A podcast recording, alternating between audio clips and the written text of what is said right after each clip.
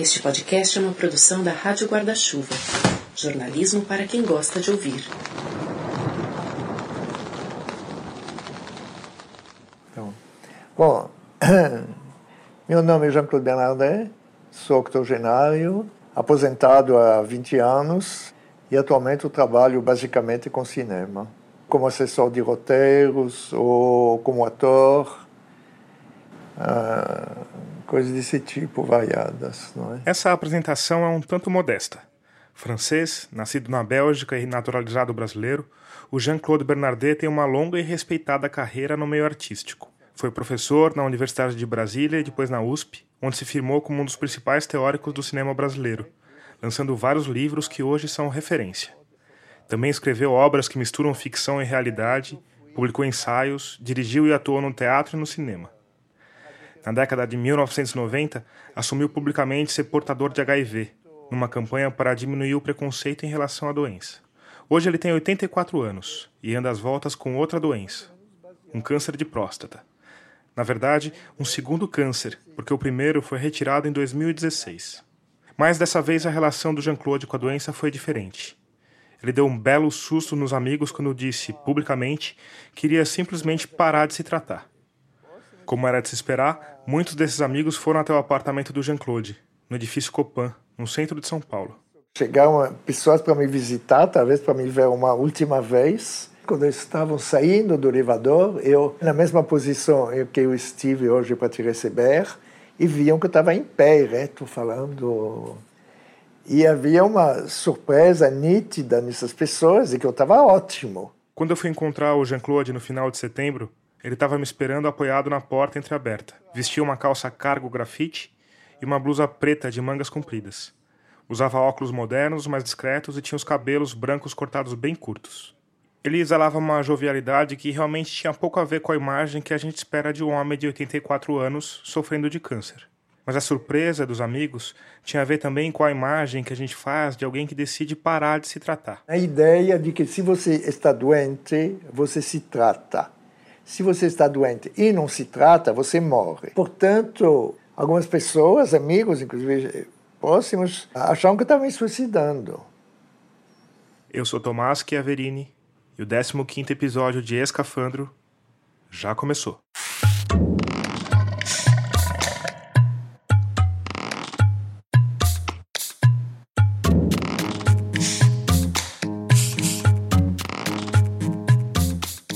Nele, a gente vai falar sobre medicina. Novos tratamentos, cirurgias robóticas, drogas milagrosas Estratégias do Vale do Silício para a gente viver 300 anos? É, não. A gente vai falar da outra ponta da medicina, de quando exames, diagnósticos, drogas e tratamentos acabam atrapalhando em vez de ajudar.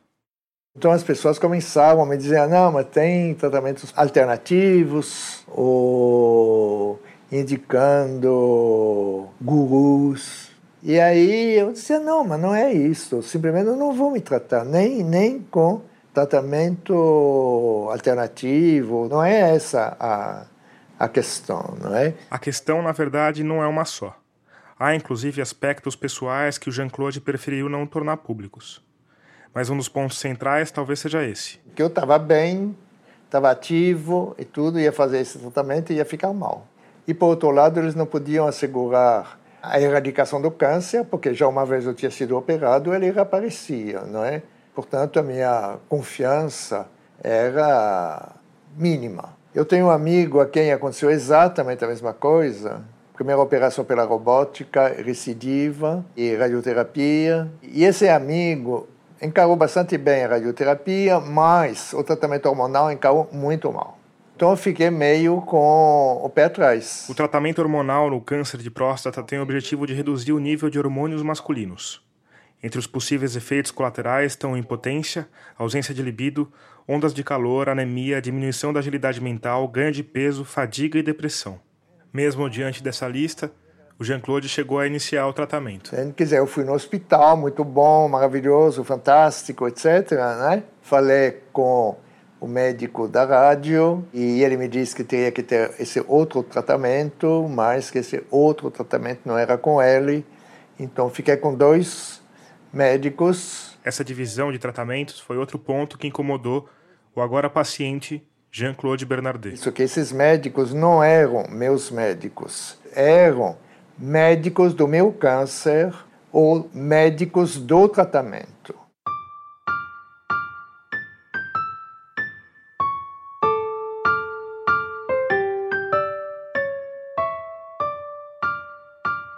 Essa ideia de que era possível não fazer o tratamento veio pela primeira vez da filha do Jean-Claude. Quando ele disse que estava com câncer, ela perguntou: E você vai fazer o tratamento? Essa ideia depois foi sendo amadurecida entre os amigos, mas já era uma certeza no começo da radioterapia. A decisão foi tomada antes de iniciar o tratamento.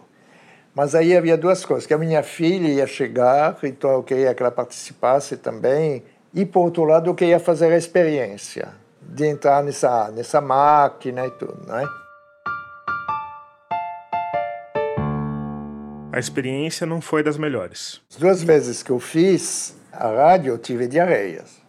Mas há uma unanimidade desses médicos, do geriatra, etc., que esse efeito colateral não aconteceria na primeira ou segunda Existe uma boa probabilidade de que o Jean-Claude estivesse sendo vítima de um efeito chamado nocebo, que é o contrário de placebo. Assim como você tem o placebo, em que você investe positivamente sobre um determinado remédio e por sugestão você acaba recebendo efeitos benéficos desse remédio que não é que é simplesmente uma substância neutra, né? O inverso pode existir. Você investe negativamente sobre um remédio, um tratamento, etc.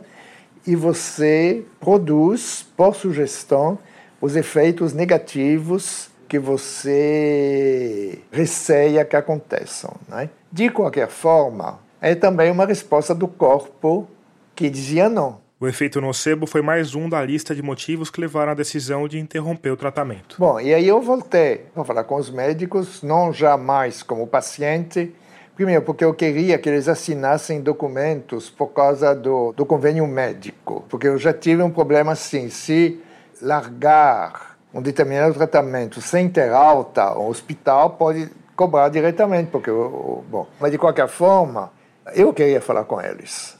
Qual foi a reação desses médicos quando você chegou com essa ideia de parar o tratamento? A intendente me tratou de uma forma, digamos, cotidiana. Assim, ah, tem a senha, você tem que tomar água, fique sentado aqui, daqui a pouco nós o chamamos. Aí eu disse, não, eu vou interromper. E aí foi uma certa surpresa, disse, ah, então vou falar com o superior, não é? De imediato eu não falei com esse superior, falei com um plantonista que tentou me convencer a continuar. Aí, qual, foi, qual foi o argumento dele? que estava tudo bem, que, que precisava viver o mais tempo possível, que também o tratamento talvez não fosse tudo aquilo que eu pensava que era. E, e aí, um momento, disse: Pô, não adianta o senhor continuar a falar isto, porque eu já tomei a decisão. Eu não vim aqui para discutir isto, vim aqui para comunicar que eu tomei a decisão. Ele disse que ele precisava falar com o superior, ele foi e voltou. E aí me repetiu tudo aquilo que ele tinha dito. Não, mas você já tinha falado isso, não muda nada falar isto. E aí veio o próprio superior. Né? Aí o próprio superior me pediu que eu apenas suspendesse o tratamento durante uns dias para pensar melhor. Aí eu disse, bom, que já havia dias que eu estava pensando e que tava, já estava pensado. Né?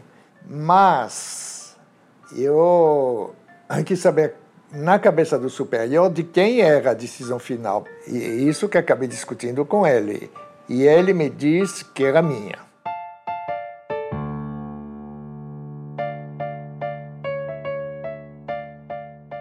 O cinema às vezes se aproxima do jornalismo.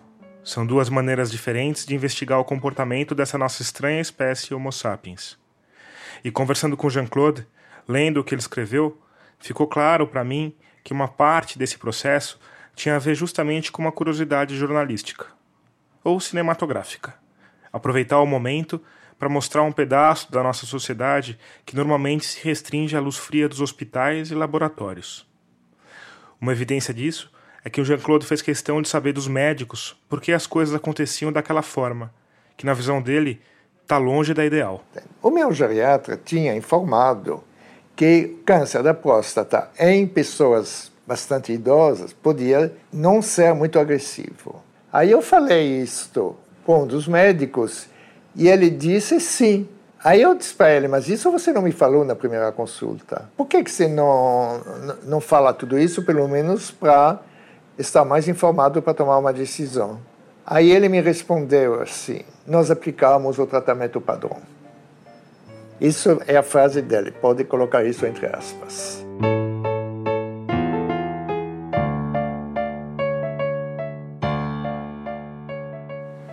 Existe uma parcela dessa decisão que é pessoal, imagino eu. Existe uma parcela que tem a ver com o tratamento em si, com o desconforto do tratamento. Existe uma parcela que é política, ou não?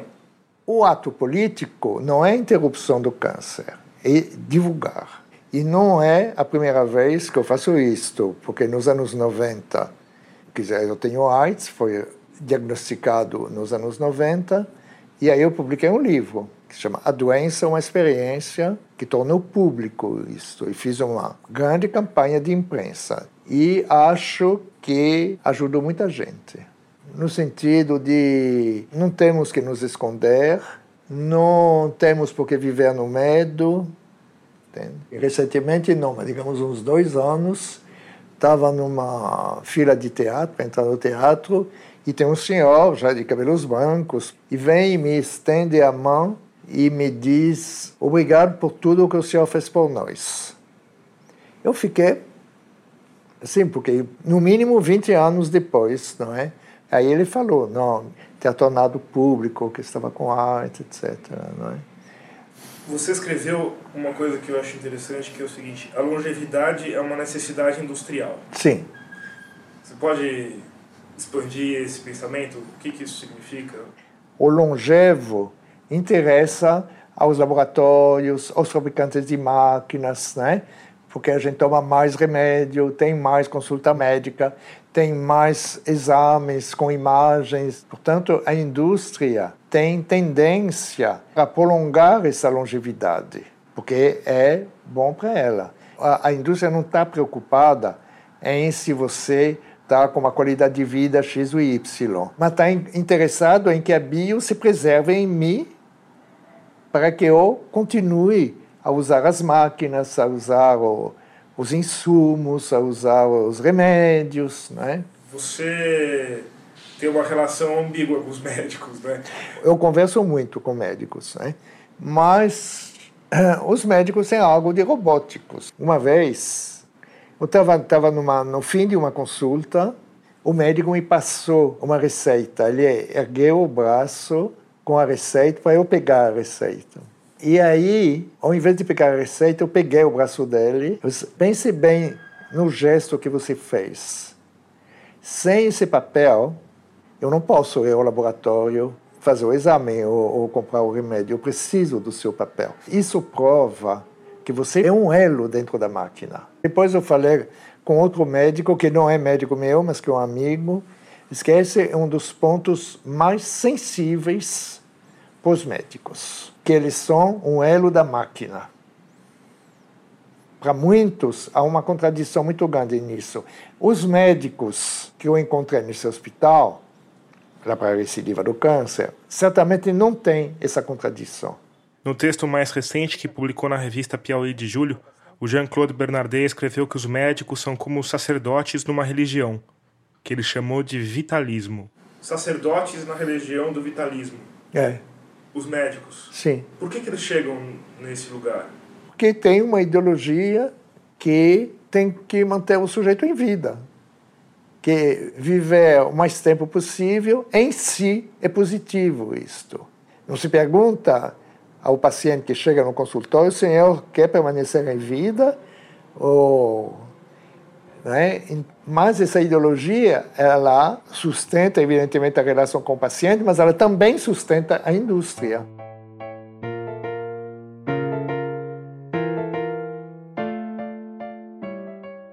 Toda essa medicina e a nossa participação nela é altamente política. Eu não entendo muito bem por que investir tanto no octogenário, por que investir tanto em mim e não em crianças. Então é totalmente político isto.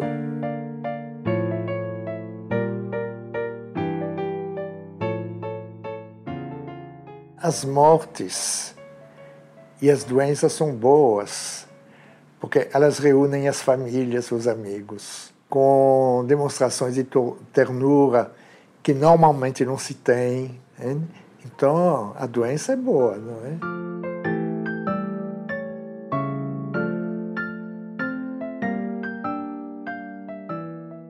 Como é que você vê o seu futuro? Eu te diria que eu, eu vejo a muito curto prazo, porque eu não tenho nenhuma, nenhuma possibilidade de imaginar o que pode vir a me acontecer. Tem que viver um pouco, se não no dia a dia, pelo menos na semana a semana. Né? E o acompanhamento do câncer parou completamente? Completamente. Ele fica ali, você fica. cada, um, cada um com sua existência separada, apesar da, é, da coexistência. É, é.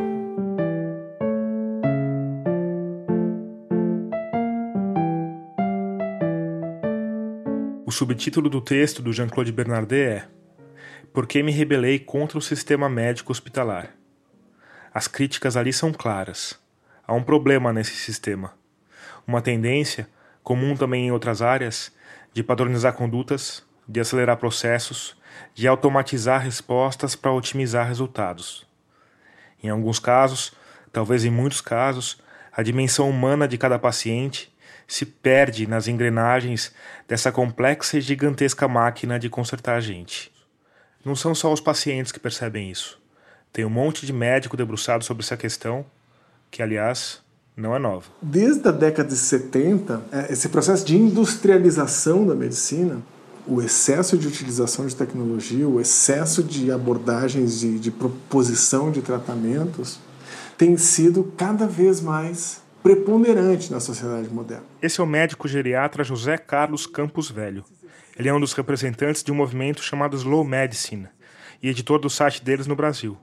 Slow Medicine seria algo como medicina devagar, numa livre tradução. E para entender direito essa história, a gente precisa voltar até a década de 1980 para falar do McDonald's. Em 1985 foi inaugurado um restaurante de uma rede de fast food na Piazza da Espanha, era um McDonald's, não era? Era um McDonald's. A gente pode falar mal de grandes corporações. era um McDonald's. Na Piazza di Espanha, uh, na Itália. E um jornalista e ativista, o Carlo Petrini, fez uma manifestação dizendo: não, aqui não é um lugar para fast food. A Itália tem uma enorme tradição gastronômica e eles não aceitaram aquilo. O movimento em si não conseguiu impedir a abertura desse restaurante lá na Piazza di Espanha mas a partir daí se jogou a semente do movimento que hoje se constitui no movimento Slow Food. Inicialmente, a ideia do movimento era desacelerar todo o processo gastronômico, do cultivo às refeições. Investir na qualidade e não na quantidade, na ideia de que as coisas têm um tempo certo para serem mais bem saboreadas. Em 2012, um cardiologista italiano chamado Alberto Dollara escreveu um artigo intitulado Invito a una Slow Medicine Convite a uma medicina devagar. E aí ele dizia que aqueles princípios que foram aplicados pela slow food à questão da alimentação, da nutrição, poderiam ser adotados na prática médica, onde em muitas situações a desaceleração do processo de tomada de decisões se fazia uh, necessário. Em algumas situações, por exemplo, em situações de final de vida, a pressa e a tecnologia às vezes não são a melhor resposta. A melhor resposta talvez seja uma coisa mais ponderada, mais cuidadosa, onde você ouça melhor as pessoas para aí sim tomar as decisões. Em 2011, um grupo de médicos italianos fundou a Associação Italiana de Slow Medicine, que propunha uma mudança de paradigma em relação à prática médica. Eles propunham uma medicina sóbria, respeitosa e justa. Seria uma medicina onde fazer mais não significa fazer melhor, que se caracteriza por ser gradual, por ser essencial, por tentar fazer as coisas de uma maneira mais cuidadosa em relação às necessidades do paciente. E aponta também que nem sempre o que é mais novo é o melhor. Que tem a ver com a rapidez também, né? Que tem a ver com a rapidez.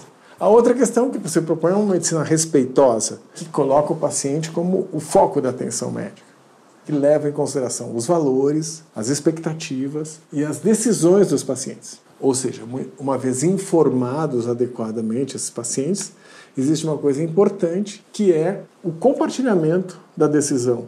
Por fim, o terceiro ponto é uma medicina justa, que esses cuidados de qualidade possam ser oferecidos para todos. Ao mesmo tempo que propõe novas práticas e novas atitudes, a Slow Medicine aponta problemas práticos que precisam ser enfrentados. Um exemplo? Exames demais. Se o médico vai, pede um número enorme de exames, e muitas vezes não conversa adequadamente com o paciente, não o examina adequadamente, não estabelece um diálogo, solicita uma série de exames, que muitas vezes acabam gerando mais exames e encaminhamento para mais especialistas que vão pedir mais exames e muitas vezes se perde nesse carrossel a necessidade inicial que fez com que a pessoa procurasse um serviço de saúde.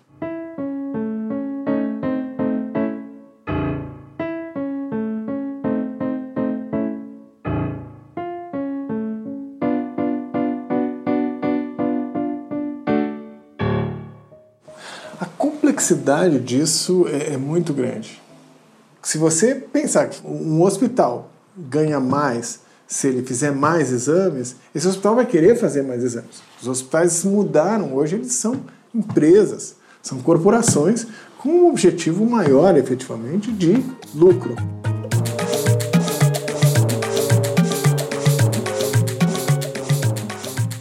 Termina aqui o primeiro bloco do 15º episódio de Escafandro. E você aí, na outra ponta dos fones de ouvido, tem gostado dos nossos episódios? Acha que o trabalho é relevante e quer que ele continue? Pois a gente precisa da sua ajuda para que isso aconteça. Para fazer isso é simples. É só acessar o site do Catarse, que é uma plataforma de financiamento coletivo, e escolher o valor com o qual você quer contribuir. O endereço é www.catarse.me barra escafandro. Se você quiser colaborar de outras formas, também é possível. Para isso é só acessar o nosso site, que é radioscafandro.com, e clicar na aba Apoie. De qualquer maneira, é possível contribuir com valores a partir de R$ reais. Com isso, você tem acesso a uma área exclusiva do nosso site, com entrevistas completas e outras vantagenzinhas. Por fim, se você já é um dos nossos colaboradores, fica aqui o meu muito obrigado. Cada nova assinatura é uma baita injeção de ânimo para a gente ir adiante. A Rádio Escafandro, como você já deve saber, faz parte de uma espécie de confraria de podcasts feitos por jornalistas, a Rádio Guarda-Chuva, que conta também com o Põe na Estante, programa de literatura da Gabriela Maier, e com o Finitude, um podcast sobre o fim, tocado pela Juliana Dantas e pelo Renan Suquevicius. Se você quiser saber mais sobre qualquer um desses produtos, segue a gente nas redes sociais. Você pode buscar por arroba Rádio Escafandro, por arroba Tomás Chiaverini ou por arroba Guarda-Chuva. Lembrando que a gente também está em todos os tocadores, como Spotify, Apple Podcast, Castbox e etc.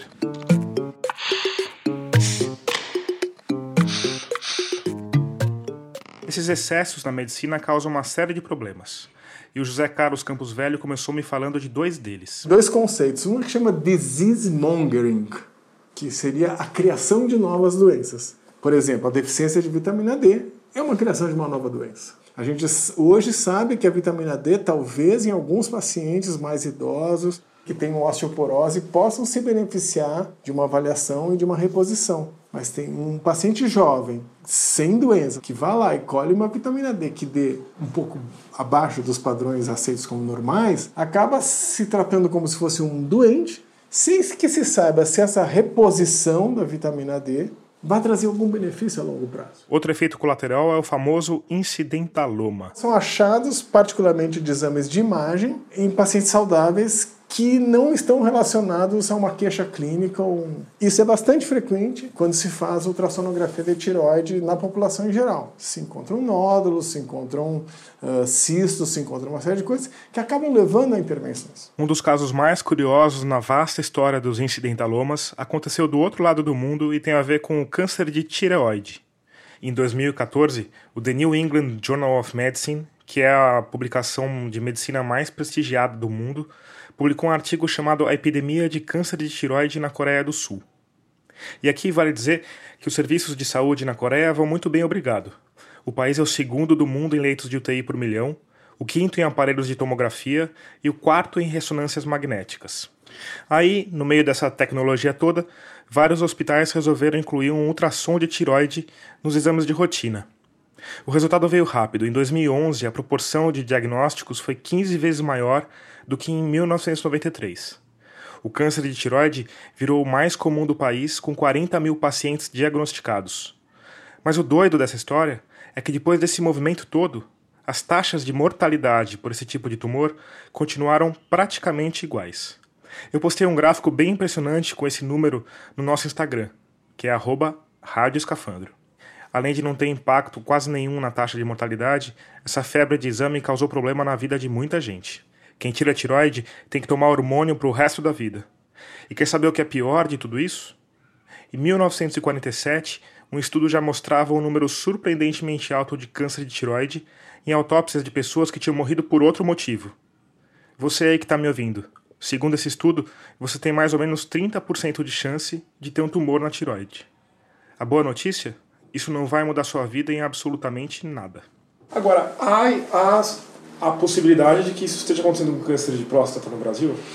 Então, aí é, é, é essa discussão, delicado, né? essa discussão é super assim, uh, complexa, né? Para lidar com essa complexidade toda, eu segui a boa prática do Manual dos Pacientes e fui buscar uma segunda opinião, de um médico chamado Olavo Amaral. Tá. Uh, bom, meu nome é Olavo Amaral, eu sou professor do Instituto de Bioquímica Médica do FRJ eu sou médico de formação, mas eu não pratico medicina de fato há uns 10 anos, pelo menos. E hoje em dia eu trabalho basicamente com pesquisa básica, mas eu lido bastante com a questão de, de, de, de viés e conflito de interesse em evidência científica, assim, e tal, que foi uh, o que meio que me colocou nessa perspectiva peculiar aí, tal, de olhar a medicina de fora.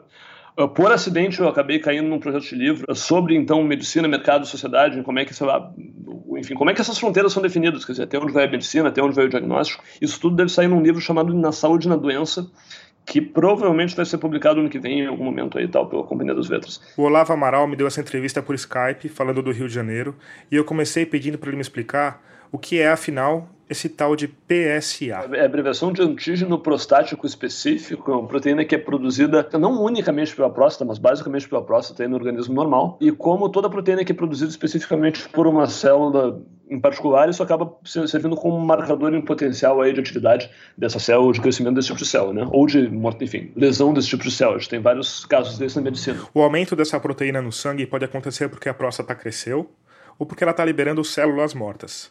Os dois casos são indícios de algum problema, que não necessariamente tem de ser câncer. E que, mesmo se for câncer, muitas vezes pode não causar nenhum transtorno no dono da próstata. A gente vai falar melhor disso mais pra frente. Antes, vamos falar dos primeiros usos do exame de PSA. É, e ali pelos anos 80, o primeiro mercado que se achou para PSA e a primeira função e para qual talvez ele seja mais bem indicado até hoje e tal, é o acompanhamento de pacientes que fazem uma cirurgia de próstata, por exemplo, e tem que ver recidiva da doença um câncer de próstata. Então, se você tira a próstata, você esperaria que o PSA caísse a zero ou quase isso. Se o seu PSA começa a subir no sangue, é sinal que tem células da próstata, provavelmente neoplásicas, ah, ou seja, células cancer cancerosas, em algum lugar do corpo. Então, assim, como acompanhamento de tumor de próstata metastático disseminado, o, o PSA funciona muito bem. Assim. Foi por conta de um nível alto de PSA, por exemplo, que os médicos encontraram o segundo tumor do Jean-Claude Bernardet.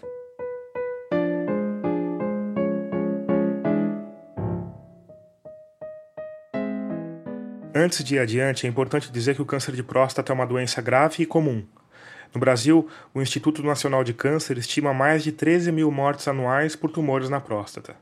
Então fazia sentido que os urologistas e oncologistas quisessem expandir o uso do PSA, e até talvez que isso fosse feito de uma forma um pouco vamos dizer, apressada. Antes mesmo de ser aprovado pelo FDA ou por qualquer agência regulatória nos Estados Unidos, começou a se estudar a ideia de que, bom, se a gente está conseguindo acompanhar um câncer de próstata metastático uh, com esse tipo de técnica, a gente poderia também usar isso aí para diagnosticar um câncer precoce, quer dizer, tipo assim, de repente a gente pode ver um aumento do PSA e vamos descobrir um tumor antes que ele desse sintomas, antes que ele fosse visível no exame de imagem e assim por diante. E lá pelo final dos anos 80, então, assim, se começa a ver que, de fato, enfim, tem alguma relação entre neoplasias de próstata precoce e, e, e, os valores de PCA. Em 1989, aconteceu nos Estados Unidos a primeira semana de conscientização sobre a próstata.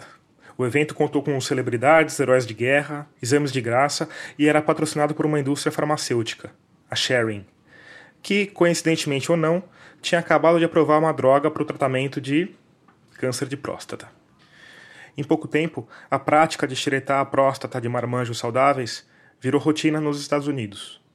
Em 1996, mais de 700 mil homens já tinham sido examinados. Muito na lógica de que sim, vale a pena fazer o diagnóstico precoce do câncer de próstata, porque você vai poder tratar antes. É uma lógica mais ou menos intuitiva, né? Uh, isso começou a ser feito já, e, e, e não só em campanhas, quer dizer, tipo assim, na verdade, a prática de pedir um PCA de rotina para homens acima aí de 50 anos, alguma coisa assim, meio que foi incorporada na prática clínica, muito por conta de que a lógica intuitiva fazia sentido. Em 1992, a Sociedade Americana de Câncer começou a recomendar o PSA anual a partir dos 50 anos e o toque retal a partir dos 40. A indicação seria logo seguida pela Associação Americana de Urologia e pela maior parte das sociedades médicas dos Estados Unidos e do mundo. E fazia sentido. Os resultados, nesse primeiro momento, eram animadores. Para medir isso, os cientistas compararam o número de pessoas que estavam vivas por mais de 5 anos depois do diagnóstico com o número de pessoas sem câncer que estavam vivas naquela mesma idade. Essa taxa de sobrevida subiu de 75% em 1985 para mais de 99% em 2004. Para completar, o câncer de próstata era curável em mais de 90% dos casos quando detectado no começo, mas não depois, quando muitas vezes já tinha se espalhado pelo corpo. Então, a estratégia de tentar encontrar os tumores o quanto antes fazia todo sentido. Daí, em 2009, as coisas mudaram.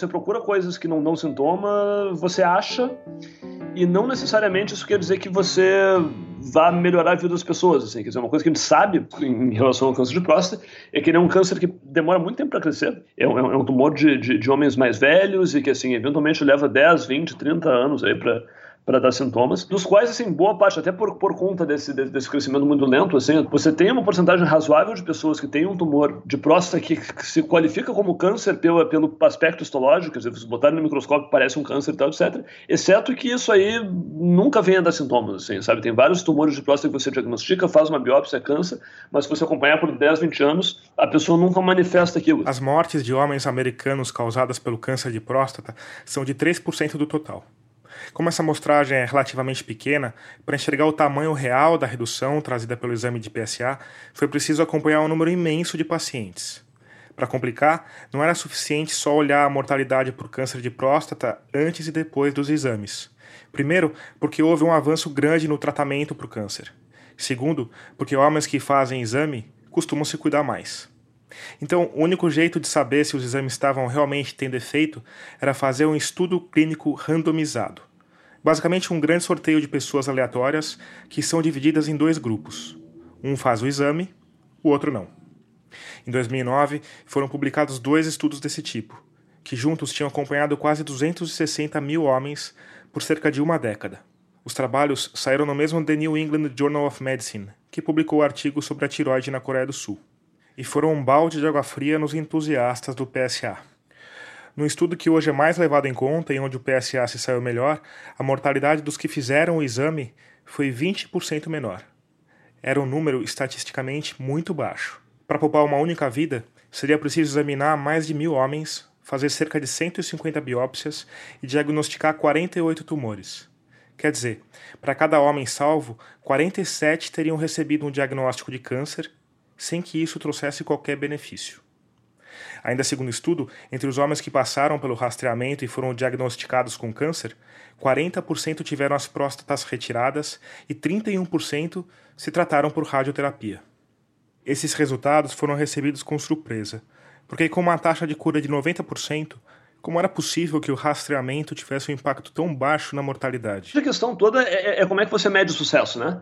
Então, assim, a, a, medida mais curta e que parece mais óbvia de sucesso é que, poxa, você vai tratar um monte de câncer de próstata e na maior parte dos casos ele não vai voltar e o paciente vai ficar curado. 90 e tantos, e você vai ouvir essa estatística nas campanhas, né? Tipo assim, 90%, 90 e tantos por cento dos cânceres de próstata tratados na fase precoce uh, são curáveis. Dito isso, assim, esse número é muito enganoso sozinho, porque assim, se você não fizer nada, a maior parte dos cânceres de próstata também não vão matar o paciente, né? Se você não fizer nada, 20 anos depois, mais da metade não vai ter dado sintomas, né? Então, claro, alguns vão, assim, tal, vai ter 30, 40% dos pacientes vai ter uma metástase em algum momento.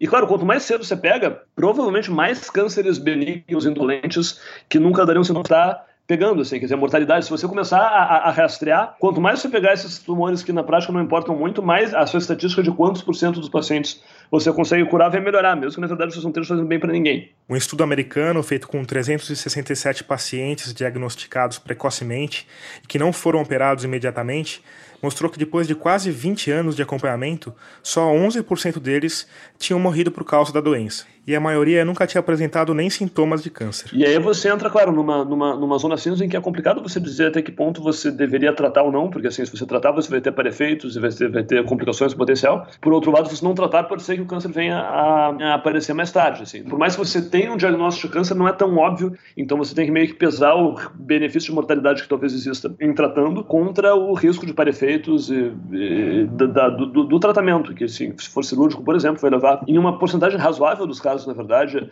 a impotência sexual, incontinência urinária, etc., vão ser para efeitos imediatos. Então, assim, é, é uma troca complicada, né? E a, e a, partir daí vem toda uma questão de até que ponto a gente deveria de fato estar tá fazendo exames de PCA como rastreamento para câncer de próstata em todo mundo ou não. Em 2012, a agência governamental americana encarregada de indicar exames preventivos passou a recomendar que os homens não fizessem rastreamento de câncer de próstata porque os riscos superavam os benefícios. Em 2013, a Associação Americana de Urologia passou a indicar que pacientes entre 55 e 69 anos fossem informados sobre os riscos e as vantagens do rastreamento. No Brasil, em 2011, o Instituto do Câncer aconselhou que não se fizessem programas nacionais de rastreamento, postura que mais tarde foi ratificada pelo Ministério da Saúde e que vale até hoje. Eu fui fuçar no site do Ministério e tem um destaque lá, um quadradinho dizendo que o rastreamento não é recomendado. E hoje em dia todas as recomendações seguem meio em cima do muro, assim e tal. Acho que o SPSTF uh, ah, diminuiu um pouquinho, quer dizer, hoje não dizem que é melhor não fazer, mas eles e a American Urological Association, quase todas as sociedades médicas dizem assim, poxa, pese riscos e benefícios, não é uma coisa que a gente possa fazer uma recomendação, porque isso é uma coisa muito pessoal, né? Quer dizer, vale a pena você ter menos risco de morrer na frente do câncer de próstata, mas um risco maior de ficar impotente? Depende do valor da pessoa, assim. Vai ter gente que vai achar que vale a pena, vai ter gente que não acha. A medicina é muito menos precisa do que a gente quer acreditar. E os estudos não são estáticos. Como o câncer de próstata demora muito para se desenvolver, os dados sobre ele também não são exatamente ágeis. Existe um estudo sueco, por exemplo, feito com 20 mil homens, que mostrou uma redução de mortalidade de 40% depois de 14 anos com a realização do PSA a cada dois anos.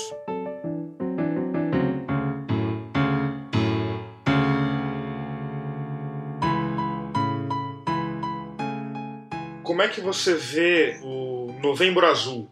Que é a nossa maior iniciativa dentro desse. Na verdade, o Novembro Azul, o Novembro Azul aparece na, na pior época do rastreamento por PCA, assim, no momento que eu estava mais convencido de que talvez não fosse uma boa ideia. E você tem campanhas de mídia que, na verdade, o Novembro Azul é, é, é, é enfim, é feito por uma ONG que, de, enfim, mas com de novo com médicos por trás, né?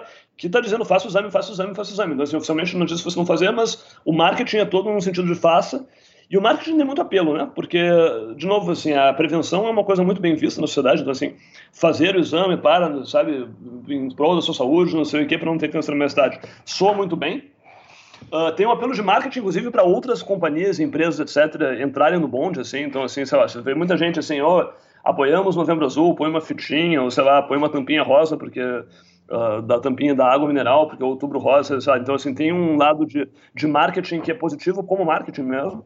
E tem um lado corporativo médico, de que o PCA bem ou mal gera mercado. especialmente para os urologistas e tal. E acaba que isso meio que se junta, assim, e cria uma, um, uma narrativa paralela na mídia que vai contra a recomendação médica oficial, mas que tem um apelo da publicidade e, e enfim, e ganha, ganha o mundo lá fora, né? O cartão azul não expulsa como vermelho, mas é uma séria advertência sobre o câncer de próstata. Essa propaganda estrelada pelo comentarista de futebol Arnaldo César Coelho está atualmente no site do Instituto Lado a Lado pela Vida, responsável pelo Novembro Azul. Novembro Azul é o mês da conscientização para o diagnóstico precoce do câncer de próstata. Doença que mata 13 mil homens por ano no Brasil, mesmo tendo até 90% de cura se for descoberto no início. A regra é clara: faça o exame. Incentive os seus amigos a fazer. A vida não é um jogo. A relação com o futebol, aliás, já estava lá no começo da campanha, que foi, na verdade, em 2008. Na época ela tinha outro nome, chamava Um Toque e um Drible e era estrelada pelo craque Zico. Como a gente falou muito dela por aqui, eu telefonei para o pessoal do Lado a Lado pela Vida para ouvir a versão deles nessa história. Quem me atendeu foi o médico urologista Rony Fernandes. Ele é vice-presidente da Sociedade Brasileira de Urologia e membro do Comitê Científico do Instituto Lado a Lado. Eu comecei a conversa perguntando afinal qual era a recomendação da Sociedade Brasileira de Urologia sobre exames de próstata. A Sociedade Brasileira de Urologia orienta que homens a partir dos 50 anos de idade tenham que ter pelo menos uma avaliação após essa idade. Se é, houver na família uma história de tumores, que é, essa primeira investigação seja feita aos 45 anos. E o que deveria ser feito nessa investigação? Exames de sangue, que, que é o exame que é chamado PSA, e o exame de toque retal e a conversa com todo o histórico desse, desse homem, se ele tem história na família sim ou não. E a partir daí nós vamos determinar qual que vai ser a frequência das novas consultas, se vai ser anual, se vai ser a cada dois anos. Entendi.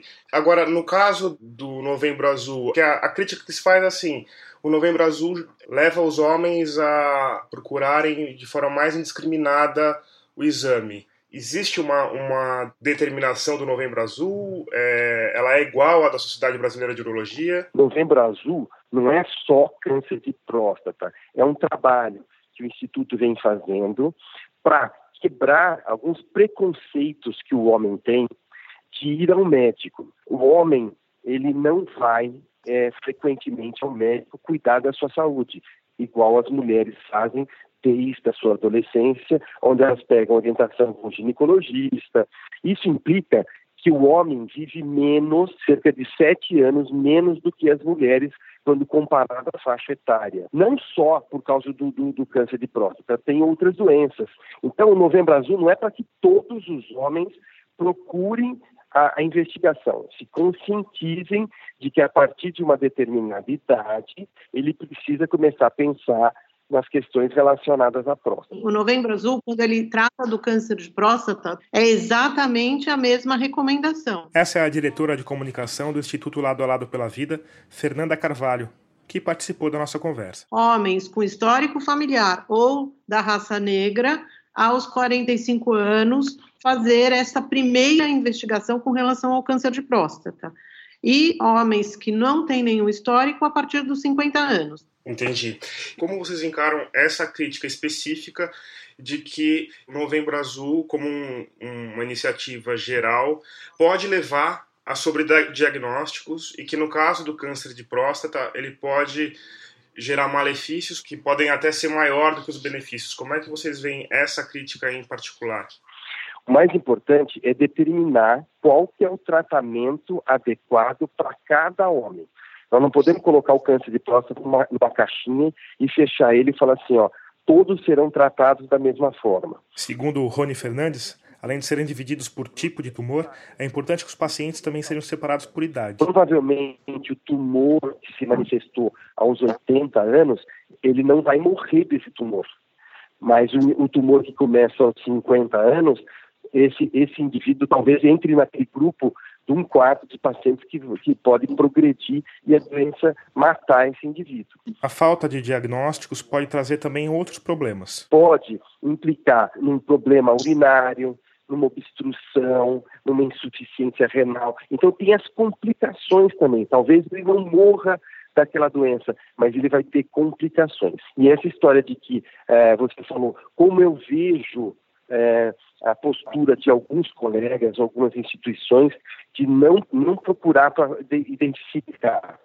Eu vejo isso como um desserviço, porque a gente está 10 anos e a gente está mudando esse cenário no sentido que a gente vê que o homem já não tem mais medo de fazer o toque retal, já não tem mais o preconceito. Hoje o homem já procura espontaneamente. Nós não forçamos ninguém ir ao médico. 16 a 18% dos homens a partir dos 50 anos podem ter o câncer de próstata. Isso é um em cada seis homens. Então a gente tem que oferecer essa, essa informação para que é, o homem escolha.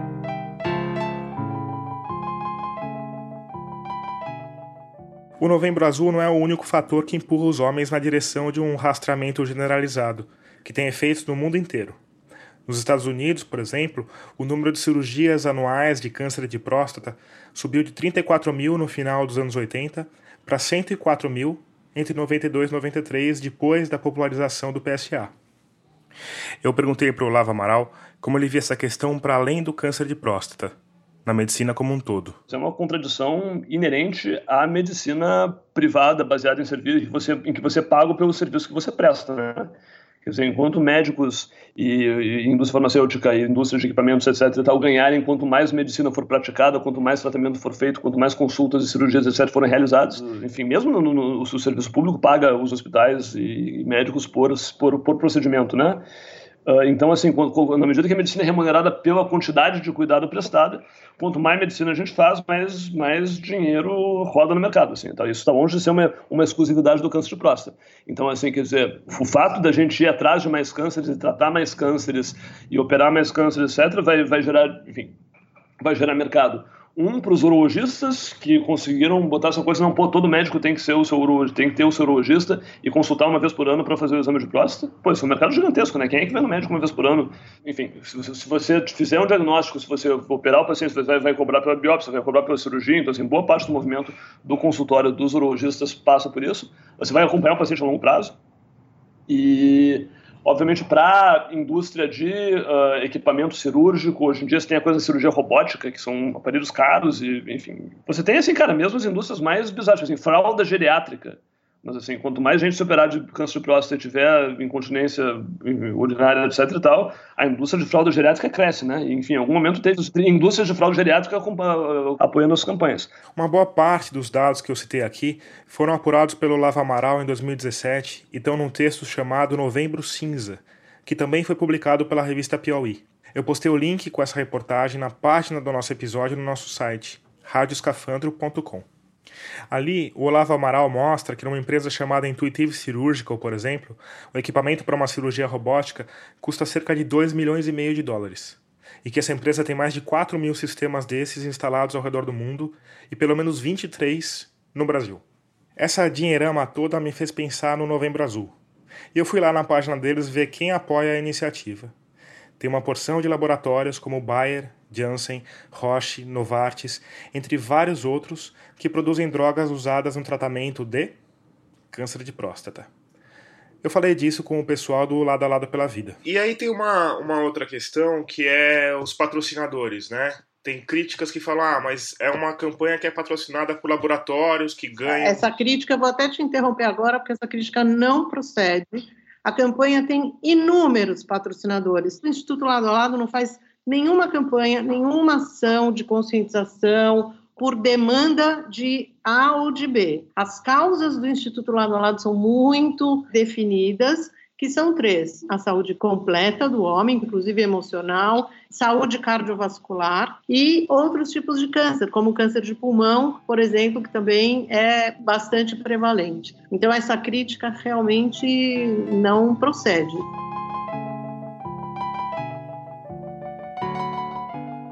Não quer dizer, claro, que seja uma grande conspiração maligna, assim, quer dizer, eu não acho que os, os médicos sejam todos uh, insanos e, e, e, mal intencionados e estão realmente querendo de propósito fazer mal. Assim, inclusive, assim, até a evidência chegar, assim como o paciente se sentia curado porque, pô, tirou a próstata e não teve mais câncer, obviamente o médico também sentia que, assim, Você tem que conseguir abstrair e olhar a evidência de grandes populações para se dar conta que pô, talvez você não esteja, tenha realmente salvo a vida das pessoas e você só tenha prejudicado. Ou pode ser que você tenha salvado a vida. Mas assim, é uma questão complicada, assim, mas assim, a experiência do paciente de ser curado, a experiência, a experiência do médico de curar o paciente, o interesse financeiro converge todo para esse lado.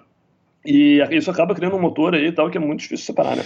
Tem um, um, médico que, que você cita no seu artigo que chama é, Juan Hervá, acho que deve falar assim o nome dele, que ele fala que quando o capitalismo fracassa, a saúde melhora, né? Ele é bem, bem radicalzão nesse sentido, né? É, eu diria que talvez seja um pouquinho exagerado. Se você for olhar, assim, indicadores de mortalidade, assim, acho que, assim, onde, os, os lugares que, em que você tem os melhores indicadores de mortalidade são lugares em que o capitalismo venceu, assim. Dito isso, assim, você tem exceções. Eu acho que a medicina americana talvez seja, seja, seja um exemplo paradigmático de algo que não deu certo, assim.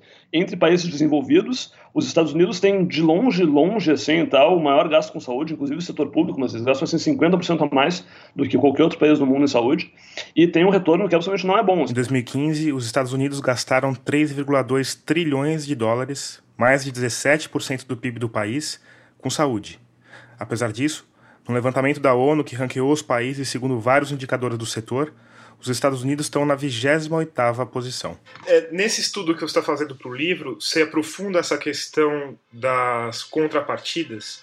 Até que ponto que médicos recebem vantagens mais diretas por prescrever exames, drogas e até intervenções cirúrgicas, existe uma contrapartida mais prática acontecendo na medicina brasileira? Não rola uma coisa tipo assim, a gente vai pagar você por isso, assim, então, mas assim, médicos vão relatar, e boa parte também, sabe, tem evidência sobre isso, médicos relatam que eles são sensíveis à ideia de que, poxa, uh, os, favores que eu estou ganhando aqui, janta, viagem para congresso, blá blá blá e tal, de certa forma estão atrelados àquilo que eu prescrevo assim. então assim não é dito não é oficial mas provavelmente assim esse tipo de, de interação existe. O, você não precisa ter, ter ninguém ninguém agindo irregularmente para o mercado funcionar. Quer dizer, se você pedir mais exames o paciente vai ter que voltar para trazer os exames de você. Se você fizer mais tratamentos você vai acompanhar. Tipo, assim, você a coisa mais economicamente desvantajosa para um médico é dizer não pô tá tudo bem vai para casa né? E não volta. E isso é um problema, porque assim, às vezes essa é coisa certa a dizer, né? Agora, tem, tem essa a diferença entre você fazer medicina para uma população e você fazer uma medicina para uma pessoa, né? E aí, ao mesmo tempo, tem alguns casos de pessoas que foram de fato salvas por um exame. E aí, o, o que, o que parece é que não diagnosticar parece uma possibilidade mais assustadora do que fazer uma intervenção desnecessária, né? As pessoas é, tem essa, esse instinto que fala conhecer é melhor, saber é melhor do que não saber, né? E isso, isso ajuda esse motor a girar, não? Acho que tem dois parênteses importantes aqui. o primeiro é, algumas pessoas foram salvas. A rigor, a rigor a gente não sabe, assim, tal. Isso é uma coisa muito fascinante, assim, então, assim, cada, como cada pessoa tem uma vida única e uma próstata única e só, você só vai tirar ela uma vez, assim, você jamais vai saber o que aconteceria se você não tirasse, ou vice-versa, você não vai tirar e jamais vai saber o que aconteceria se você tivesse feito a cirurgia naquela hora. E, em última análise, você nunca sabe se você fez a coisa certa no paciente individual. Ah, o paciente tirou o câncer de próstata e realmente, assim, pô, não teve um câncer. Bom, pode ser que nunca tivesse tido. Ou o paciente tirou o câncer de próstata e ficou impotente. Bom, pode ser que teria morrido. Não importa o que aconteça, na, na pessoa individual você não tem como saber se aquilo foi certo ou não, porque você não pode voltar no tempo e fazer a alternativa ao contrário você só consegue estimar se você está fazendo bem ou mal em cima dessas grandes populações. Tem uma certa falácia, cada vez mais pessoas falam medicina personalizada, não sei o quê, porque medicina baseada em médicos vai ter que ser, assim, quer dizer, algumas coisas você consegue testar, testar pessoalmente, assim, ah, é um remédio para dor de cabeça, legal, pô, tomei e melhorei, então você, sabe, você consegue testar em você menos, mas para coisas de longo prazo, para ver risco de câncer daqui a 20, 30 anos, você não tem opção se não se basear na população, né?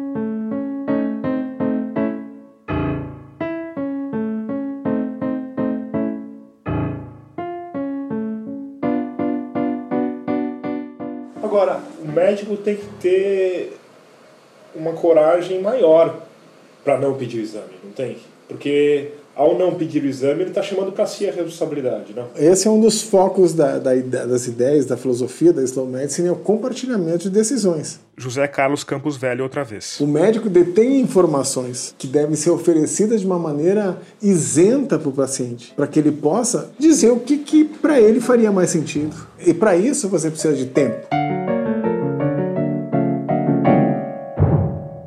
A gente vive um processo de medicalização da vida cada sofrimento é passível de um diagnóstico que é passível de um tratamento muitas vezes farmacológico. A gente pode falar, por exemplo, dos quadros de tristeza, que são diagnosticados como depressão e são oferecidos, por exemplo, de depressivos de uma maneira muito rápida e pouco cautelosa e pouco reflexiva se realmente aquilo está acontecendo. As estatinas na prevenção de doenças cardiovasculares. O que é estatina? Estatina são os remédios para colesterol. Então, hoje se sabe assim que em prevenção primária, ou seja, o indivíduo que não fuma, que não é diabético, que não é hipertenso, que não tem uma história familiar muito relevante e tem o colesterol alto, provavelmente esse indivíduo, se nunca tiver tido nenhum evento cardiovascular importante anterior, nunca teve um infarto, nunca teve que colocar, fazer uma angioplastia, colocar um stent, nunca teve nenhum evento central, um acidente vascular cerebral, um ataque isquêmico transitório, ou seja, um paciente saudável que tem apenas o colesterol alto. É questionável oferecer para esse indivíduo o uso de medicação para tratar o colesterol. Porque assim, você, mais uma vez, assim, tem que tratar muita gente para evitar um evento. E você tem aí questões de custo e questões de efeitos colaterais desses medicamentos que não são uh, desprezíveis. Em 2020, os planos de saúde devem sofrer um reajuste de 7,35%. Vai ser o 16º ano seguido em que os aumentos autorizados pelo governo ficam acima da inflação. É, um dos grandes ralos do recurso em saúde é o desperdício. Hoje se acredita que em torno de 35% dos gastos em saúde é desperdício. Obviamente, se houver uma racionalidade maior na solicitação de exames, na prescrição de medicamentos, na oferta de tratamentos, você vai ter um impacto nos custos. Eu acho que a. É o hospital. Alô? Alô, doutor José Carlos, boa noite. Oi, querido. Doutor, pode, pode atender novamente o doutor Eduardo em pronto atendimento? Sem problema. Momento. Esse telefonema era de um hospital de São Paulo em busca de orientações para uma paciente do José Carlos que tinha acabado de dar entrada na emergência uma senhora de idade com um quadro cardíaco grave. O pessoal do hospital ligou em busca de orientações, e quando a ligação terminou, eu perguntei o que ele achava que tinha de ser feito. Ah, vai fazer cateterismo. Se tiver que colocar um estente, vai colocar, e depois a gente pensa na proporcionalidade das coisas que a gente vai fazer, né? Em casos como esse, a versão da Fast Medicine e da Slow Medicine não tem lá muita diferença.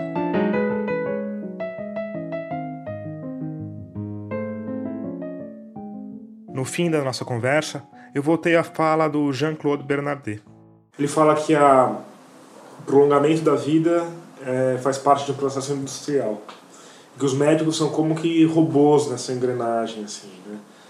É, você concorda com isso? Eu concordo. E você acha. E, e, é, dá para ser diferente? Porque a questão assim, a medicina ela também exige um custo alto do médico humano, certo? Sim. Até que ponto que esse automatismo tem a ver com uma autoproteção do profissional também? Tem um, um, um médico, é o Pablo Gonzalez Blasco, ele é um médico de família, e aí ele fala uma coisa que é interessante, assim, assim, que humanizar a medicina é mais ou menos a mesma coisa que vegetalizar a botânica. Assim, teoricamente, a medicina é uma profissão essencialmente humana. Então você não pode humanizar a medicina, mas sim humanizar o médico. Então, assim, esses processos de humanização são processos de um investimento no médico e nos profissionais de saúde em geral que, que, que, que, que tem contato com o paciente. E, sem dúvida, esse processo meio industrial da medicina, onde você coloca essa questão dos exames, dos protocolos, das diretrizes muito rígidos, muitas vezes você coloca, deixa o médico numa situação complexa, porque ele tem que seguir uma série de determinações e deixa e enrijece essa relação com o paciente. Mas sim, o José Carlos Campos Velho concorda com o Olavo Amaral. As coisas estão melhorando. Você tem um enorme movimento, e a Slow Medicine, por exemplo, se, se incorpora desse movimento de buscar um olhar mais humano para o paciente, para a relação médico-paciente e para o próprio profissional de saúde.